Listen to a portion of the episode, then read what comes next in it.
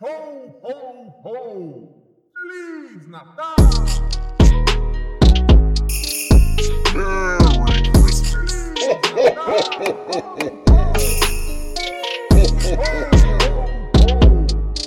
Merry Merry Christmas. Feliz Natal! 31 dias de Natal com Iradex.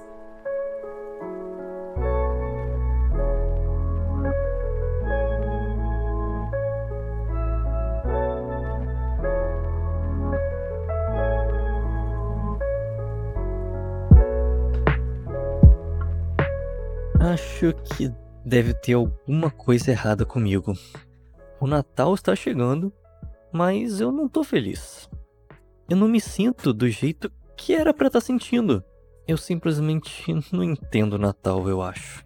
E eu gosto de receber presentes e de enviar cartões de Natal e de decorar todas as árvores e tal, mas eu não me sinto feliz. Eu sempre acabo me sentindo para baixo. Se você não está catando a referência, eu acabei de citar, palavra por palavra, a abertura do curta A Charlie Brown's Christmas. Essa animação é tão popular, até aqui no Brasil, que as chances são grandes de que você tenha sacado isso. Mas, para o caso de você não conhecer essa abertura clássica, por favor, me tira uma dúvida. Deu para sentir alguma diferença entre o que o Charlie Brown fala aqui e as coisas que eu normalmente falaria, é porque isso pode ser um, delírio da minha cabeça. Mas eu tô começando a achar que a minha personalidade foi 100% moldada por esse episódio. A cada segundo que se passava, eu ficava mais impressionado com as semelhanças entre o meu melodrama e o do Minduim.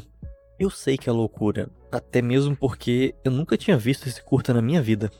E olha que ele foi lançado em 1965, então tempo para assistir eu tive. Mas o que eu desconfio é que muitos dos criadores de conteúdo que eu sigo hoje em dia, que influenciam o jeito como eu escrevo, também moldaram suas personalidades em cima do texto um tanto quanto melancólico desses personagens. Sério, as semelhanças entre esse roteiro e qualquer outra comédia que eu gosto são incontáveis. Os personagens só sabem se relacionar através de sarcasmo depreciativo. A história inteira é permeada por uma mensagem antimaterialista do Natal. A música é basicamente um lo-fi hip-hop beats do Studio 2. E muitas das piadas são apenas listas semissérias levemente esticadas por efeito cômico. Uma coisa que eu realmente não esperava quando entrei nesse curta era ter a minha primeira experiência com uma mensagem bíblica durante essa maratona. Acontece que, da maneira mais pura e não religiosa possível, o Natal do Charlie Brown cita uma passagem da Natividade. E faz isso apenas pela estética da coisa. O mesmo vale para as músicas festivas que tocam. Não para transmitir uma mensagem, mas sim um sentimento bucólico que combina com a data. A trama é simples. Tá mais para uma série de pequenas vinhetas individuais e todas igualmente satisfatórias, com suas pequenas conclusões. As vozes em inglês são um deleite de ouvir, com aquelas limitações silábicas próprias da criança que mal aprendeu a falar. Se você só assistiu com a dublagem do Celton Mello, que tal dar uma chance para a versão original esse ano?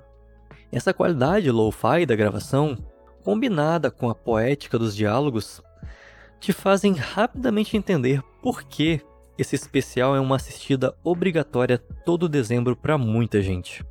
Outro ponto alto: o Snoopy aparece pouco. Odeio aquele cachorro safado. Espero muito que eu tenha feito juiz aqui ao tanto que eu amei o Natal de Charlie Brown.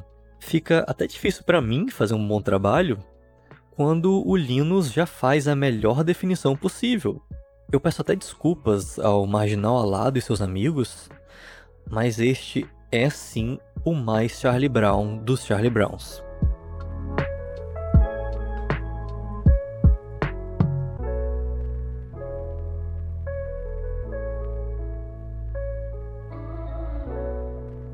Eu sou Gabriel Pinheiro e em dezembro estou visitando um filme por dia, no clima do Natal, junto com o Iradex. Essa ideia de lançar um podcast por dia é meio louca. Mas você pode ajudar a tornar ela possível, sabe como? Compartilhando os seus episódios favoritos nas redes sociais. E avisando os seus amigos que o 31 Dias de Natal já está rolando. Não esquece de assinar o feed, seja lá onde você ouve podcasts, e seguir o Iradex nas redes sociais. Se quiser me seguir também, procure por @gabrielpim. A sua audiência e o seu feedback são fundamentais para esse podcast dar certo. Projeto editado pela 20 a 20 produtora. Vinheta do Roberto Rudinei, que também dá suporte na edição. E tem dia que eu edito também.